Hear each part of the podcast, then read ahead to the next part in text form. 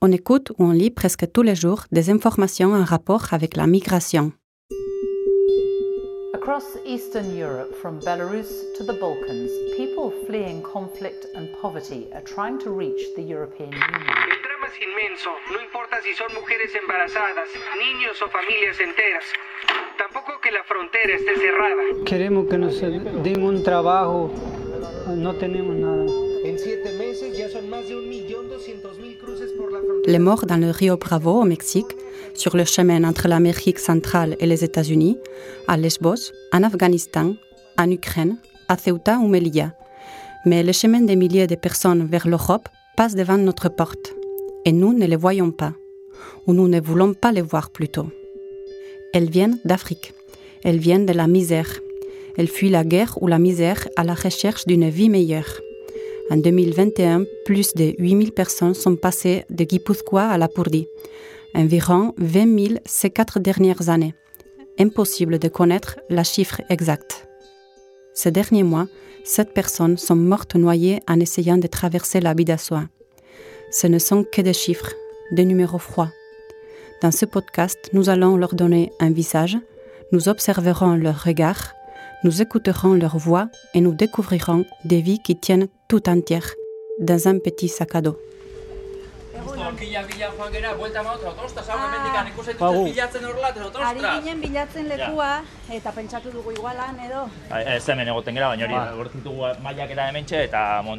Irún est la deuxième plus grande ville de la province de Guipúzcoa. Elle est voisine de la Purdie et la Navarre et a vu naître un mouvement citoyen d'aide aux migrants, Irungo Harrera Sarea. Ce groupe organise depuis quelques années un point d'information sur la place de la mairie, la Plaza San Juan, pour accueillir, conseiller et transférer vers la Croix-Rouge les migrants qui veulent traverser la frontière vers la France. Nous y avons rencontré Gary Garayalde, membre de cette association. Il faut chercher des.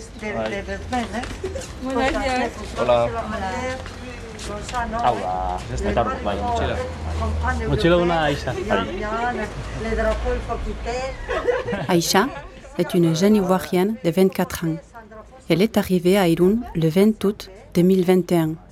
Quatre mois plus tôt, en avril, elle a passé 22 jours sur l'océan Atlantique à la dérive sur une pirogue. 24 personnes qui voyageaient avec elle sont mortes pendant ces trois semaines.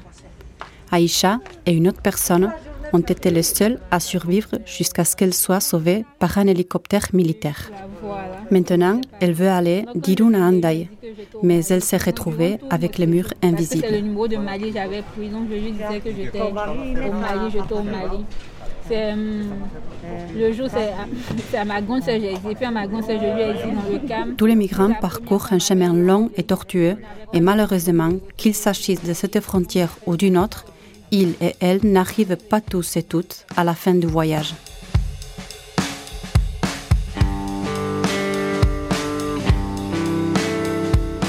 Je m'appelle Christina Tapiawithi et voici le premier épisode du podcast Le mur invisible.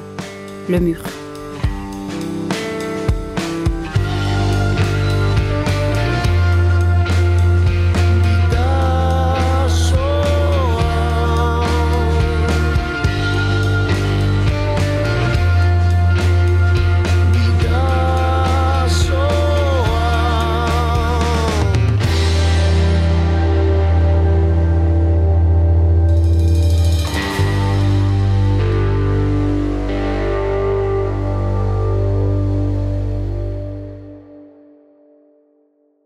Je viens d'un village appelé Bera, en Navarre, de la frontière. Dans notre région, la vallée de la Bidachoa, la frontière est présente dans nos vies depuis longtemps, et aujourd'hui encore. La Navarre et la province de Guipúzcoa sont frontalières de la Purdie le long de la Bidachoa, mais également, et notamment, des États espagnols et français. Oui, j'ai grandi à la frontière. Mais alors, la frontière existe-t-elle ou pas? Et qu'est-ce que c'est? Une frontière ou un mur?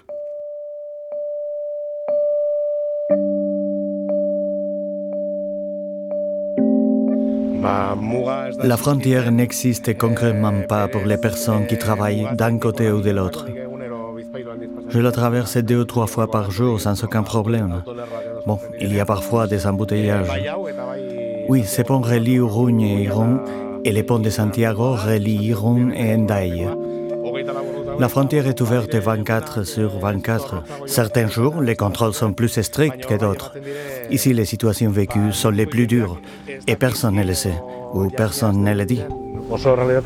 Koldo Nagusia est journaliste d'Ancheta Iratia, un média local d'information couvrant Andaye, Irún, Urugne, Biriatu, Fontarabi et Bera. Ces journalistes travaillent de part et d'autre de la frontière et connaissent très précisément la réalité de la région. Aïcha nous parlait hier de la frontière. Elle disait Et vous? Pour moi, il n'y a pas de limite. Mais elle ajoutait en plus Comme vous parlez français et tout ça, eh ben, Eva était avec nous et j'ai répondu à Aïcha Eva habite en France, c'est vrai? Et la frontière? Pour nous, elle n'existe pas. Je traverse la frontière 15 fois par jour, normalement. La frontière existe pour toi. Pour toi parce que tu es immigrante. De toute façon, même si tu étais d'ici mais noir, je suis sûr que tu aurais beaucoup plus de problèmes que moi. Tu passerais, mais ils te demanderaient tes papiers à tout bout de champ. Pas moi. Moi, je n'ai aucun problème. Nous avons écouté Gary Garayalde, membre d'Irungo Sharea depuis plusieurs années. Il a d'abord découvert l'association dans un cadre professionnel, il est photojournaliste, puis il est devenu bénévole. Trois noirs descendent du bus et tu peux être pratiquement sûr que ce sont des immigrants. Ils en ont tout l'air. Et tu fais tout pour qu'ils aient confiance en toi et qu'ils t'accompagnent à la Croix-Rouge. Qu'est-ce que tu leur dis Quelles questions tu leur poses en premier Tu es immigrant Tu as des papiers Tu as un endroit où dormir N'importe quelle question peut être très violente. Putain, mais qu'est-ce que ça peut te foutre Et encore plus si la personne est venue illégalement.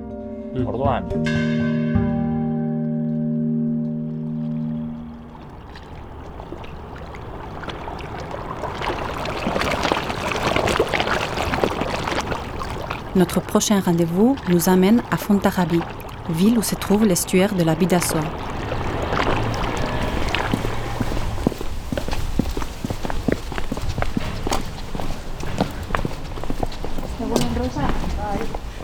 De nombreux Africains passent aujourd'hui par Irun en allant vers la France. Il y a 70 ans, c'était des Portugais. C'est ce que décrit la professeure d'histoire de l'Université du Pays Basque, Rosa Arburua, dans son livre intitulé Gaulana. Il n'existe pas non plus de chiffres exacts dans ce cas, mais dans les années 60, des centaines de Portugais ont traversé la frontière. Un nouveau type de contrebande que je ne connaissais pas est alors apparu. J'en avais entendu parler, mais sans beaucoup de détails. Mais oui, effectivement, de nombreux Portugais sont passés par notre frontière. On me disait, des Espagnols venaient jusqu'à la frontière, jusqu'à la ligne. Et alors, ils venaient en voiture, dans des camions, etc., etc. La ligne. Qu'est-ce que c'est que cette ligne? À quoi sert-elle Des remparts ont été dressés tout au long de l'histoire pour se défendre contre les menaces. La Grande Muraille Chine pour se protéger des attaques des Mongols, les fortifications à créneaux des cités du Moyen Âge pour se mettre à l'abri des guerres et le vol. Extramuros et intramuros, les remparts sont ce qui sépare ceux qui sont dedans et ceux qui sont dehors. Des murs aussi séparent et divisent les personnes et les peuples tout entiers, comme le mur de Berlin. Les murs ont toujours existé. Et quand un mur s'effondre, on en construit deux nouveaux.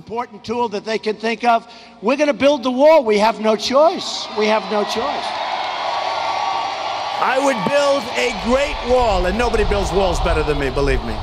Build that wall. Build that wall. Build that wall. Build that wall. Build that wall.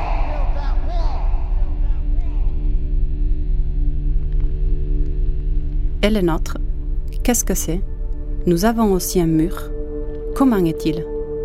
Comment fonctionne-t-il? Nous sommes à l'intérieur de l'Union européenne sur une frontière entre deux États. Si nous lions cela au contexte légal et institutionnel, nous comprenons qu'il s'agit de deux États souverains, mais dans le cadre de l'Union européenne.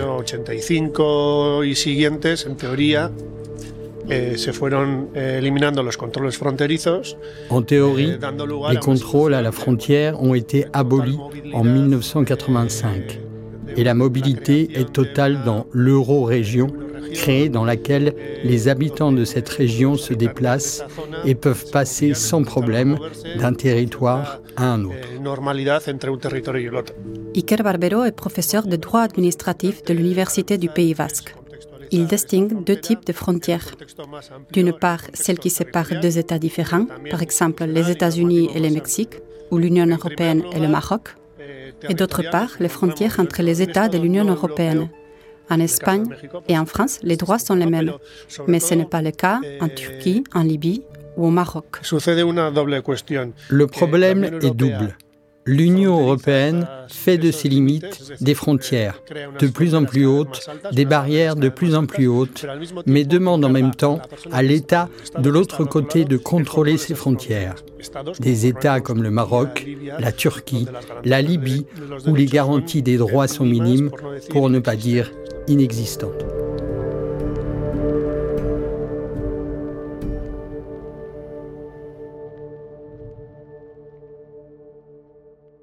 Les contrôles se sont renforcés sur la frontière franco-espagnole depuis 2018.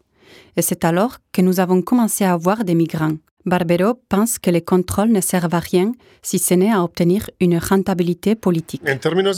En termes d'efficacité, les contrôles de police ne sont pas quantitativement efficaces, c'est-à-dire qu'à la fin de tout le monde finit par passer, en deux jours, en trois jours et en quatre jours. Les gens finissent par passer.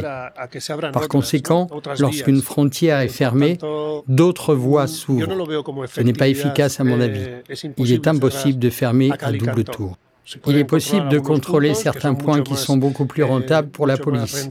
Elle peut contrôler plus de monde avec moins de personnel. Mais les personnes finiront toujours par traverser, même si elles doivent traverser les montagnes ou les fleuves. Et le résultat est ce que nous voyons, les morts, les blessés, les disparitions et le prix à payer pour les personnes.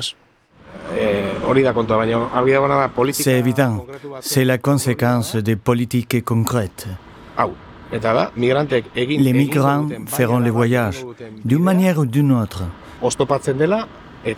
Mais si nous mettons des obstacles, nous les obligeons à risquer leur vie. Des centaines meurent dans l'Atlantique. Dans la Vidasoa, jusqu'ici, trois personnes se sont noyées.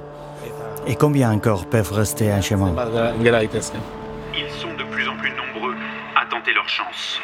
Une route périlleuse dans les eaux de la Bidassoa, le fleuve qui marque la frontière. Deux personnes se sont noyées ces derniers mois. Cette route des migrants passe par Andaille, puis Saint-Jean-de-Luz, avant de remonter vers le nord jusqu'au Pas-de-Calais, avec l'espoir de gagner un jour l'Angleterre. Pour les associations et les élus locaux, l'augmentation des contrôles pousse les migrants à prendre toujours plus de risques. En octobre, trois Algériens sont morts percutés par un train à quelques kilomètres de là et trois autres migrants se sont noyés l'an dernier. L'accident avait eu lieu en octobre 2021 sur la commune de Cibourg, Pyrénées-Atlantiques. Ici, cela fait très longtemps qu'on traverse les montagnes et les fleuves. On a de tout temps transporté des marchandises et des personnes d'un lieu à l'autre. Nous les situons pour qu'ils sachent où ils sont. Ainsi, ils savent où ils se trouvent. Parce que beaucoup disent c'est la France. Non, non, c'est Irun. Pour les localiser, Irun, Andai. Regardez, il y a 700 km de frontières et nous sommes ici.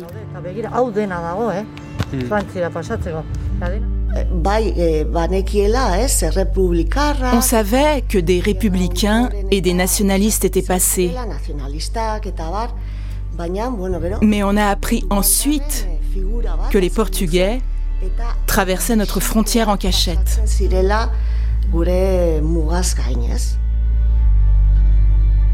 Les contrebandiers et les passeurs ont toujours existé et continuent à exister pour une raison, gagner de l'argent en aidant d'autres personnes à traverser la frontière.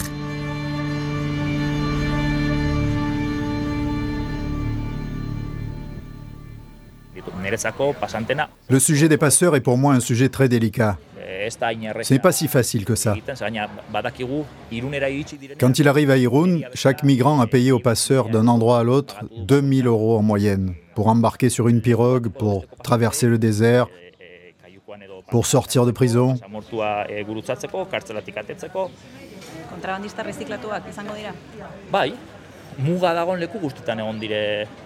Dès qu'il y a une frontière, il y a des passeurs. Ils transportent depuis toujours des choses et des personnes. Ils ont fait passer des Portugais, et pas seulement des Portugais. Beaucoup de monde est passé ici ces 50 dernières années. On est sur la frontière. Sans faire payer, si tu veux, pour un idéal politique. Mais dès qu'il y a une limite, il y a quelqu'un pour t'aider. Certains le font pour l'argent, d'autres par conviction. Le cas des Portugais et des Ukrainiens est plus proche de nous que celui des Africains. Peut-être parce qu'ils nous ressemblent plus, parce que ce sont nos voisins. Peut-être aussi parce que nous-mêmes avons eu un parcours similaire. Combien de Basques sont allés en France, en Allemagne ou en Amérique pour fuir la guerre ou pour trouver du travail? Et cela ne fait pas si longtemps que ça.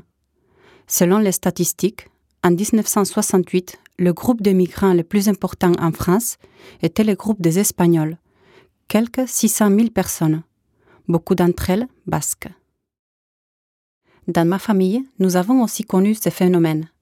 Dans les années 60, mon attaché Elias, mon grand-père, est allé au Colorado, États-Unis, où il a travaillé comme berger pendant trois ans et demi.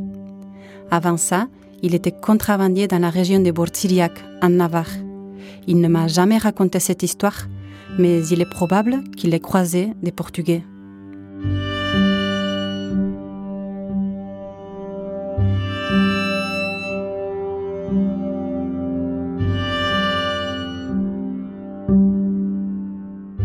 Mais alors, qu'est-ce qui est différent aujourd'hui? Depuis quand la frontière elle est un rempart?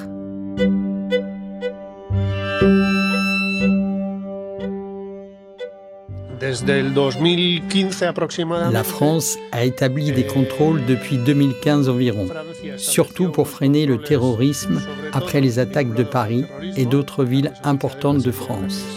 Et elle a rétabli les contrôles sur toutes ses frontières sous ce prétexte.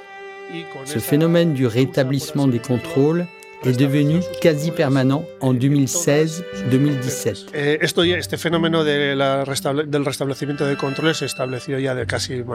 C'est à cette époque, avec le contrôle et l'augmentation du nombre de personnes qui entrent par la frontière sud, par la Méditerranée, surtout par l'Andalousie en 2018, en direction du nord, que nous avons commencé à voir à Héroun surtout à Irun, que le passage est limité, qu'il y a des obstacles à la frontière et que les gens commencent à rester à Irun. Eh, y la gente se empieza a quedar rezagada en, eh. Et s'il y a un mur, est-ce que c'est le même pour tous? De quoi nous protège-t-il? Contre quelle attaque devons-nous nous protéger? Qui est l'ennemi? Nous avons vu ici un jour un enfant de 12 ans qui ne savait ni lire ni écrire. Un autre qui avait étudié à l'université. Il y a de tout. La plupart viennent du Mali, de Côte d'Ivoire, de Guinée-Conakry.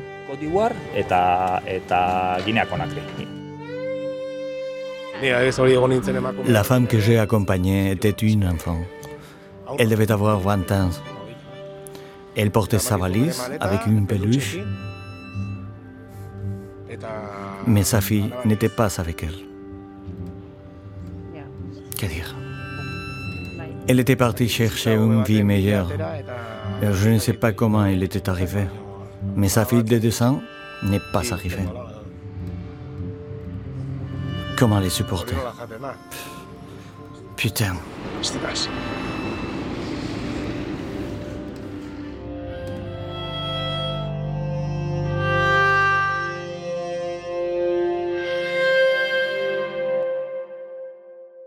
Alors, qui est l'ennemi? Un enfant de 12 ans? Une femme qui a perdu sa fille en mer? Les ennemis sont les personnes qui ont une couleur de peau plus foncée et qui en plus sont pauvres. La police contrôle strictement la frontière pour nous protéger de ces personnes. Barbero pense que ces contrôles sont une violation des droits des personnes, des normes européennes et de l'accord de Schengen. Porque estarían realizando controles por perfil étnico. Parce que les contrôles se font en fonction du profil ethnique sur une base raciste, on n'arrête que les personnes noires ou arabes pour leur demander leurs papiers. Les Blancs ne subissent que rarement ce genre de contrôle, à la limite pour demander le passeport Covid, mais très rarement. Alors que les personnes noires et arabes sont systématiquement arrêtées. Lorsqu'un groupe de personnes se présente, on choisit directement d'identifier ou d'arrêter les personnes en raison de leur profil ethnique c'est-à-dire de leur apparence de migrants. Ces contrôles sont donc totalement contraires à toute norme française, européenne, internationale. Eh, contrarios a toda normativa francesa, europea, internacional.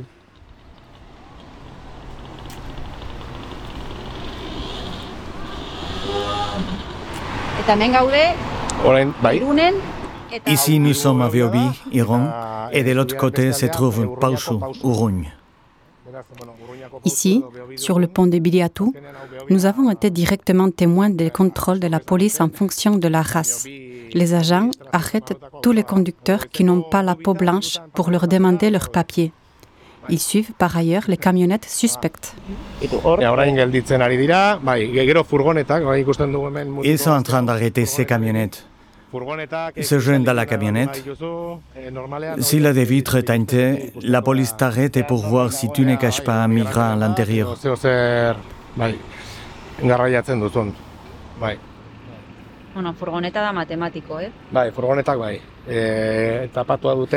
Camionnette et vitres teintées, c'est mathématique.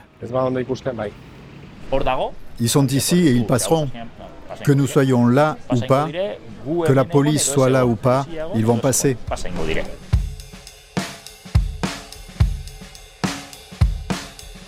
La frontière est invisible, le mur est invisible, mais beaucoup d'entre nous ne, le voient pas. Il n'existe même pas pour la plupart d'entre nous, mais le rempart est là, et même s'il est invisible, il voit. Le rempart voit la couleur de la peau. Dans le prochain épisode, je rentrais chez moi par l'autoroute après un dîner de Vertsos. Alors que j'allais arriver à Beobi, j'ai vu des jeunes, une dizaine, avec de petits sacs à dos qui marchaient sur le bas-côté en direction de Saint-Sébastien. J'avais vu juste avant trois Africains arrêtés par la police alors qu'ils attendaient le bus.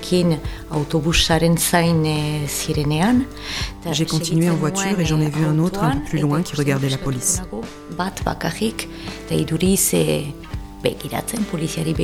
Il était en train de s'enfuir. Je me suis arrêtée et je lui ai proposé de l'aider.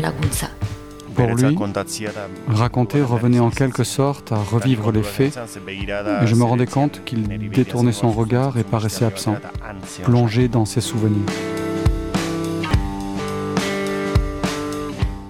Le mur invisible est une série documentaire réalisée par Hulu Media pour EITB Podcast et subventionnée par le Conseil provincial de Guipúzcoa.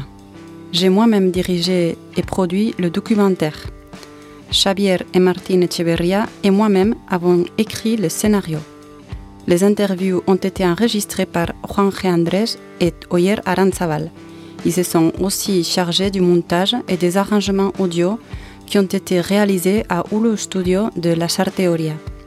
Sylvia Tapiawithi a été notre traductrice et la musique intitulée Bidashoa appartient au groupe Willis Drummond. Le doublage a été fait par Christine Kajian Lise Herviot, Frédéric Joanlong, Olivier Lefebvre, Bernard Montfort et Xavier Alquiza. Nous remercions affectueusement les membres d'Irungo Arrera Sharea, les associations Bidashua et Torkinekin et Utopia de Paris, les bénévoles et toutes les personnes qui ont participé à ce projet, notamment les migrants qui sont passés par Irun. Nous leur avons dédié ce podcast. Je vous rappelle que vous pourrez écouter Les Murs Invisibles sur votre plateforme habituelle de podcast. Abonnez-vous et si vous aimez, partagez-les avec votre famille et vos amis. Rendez-vous au prochain épisode et en attendant, prenez soin de vous.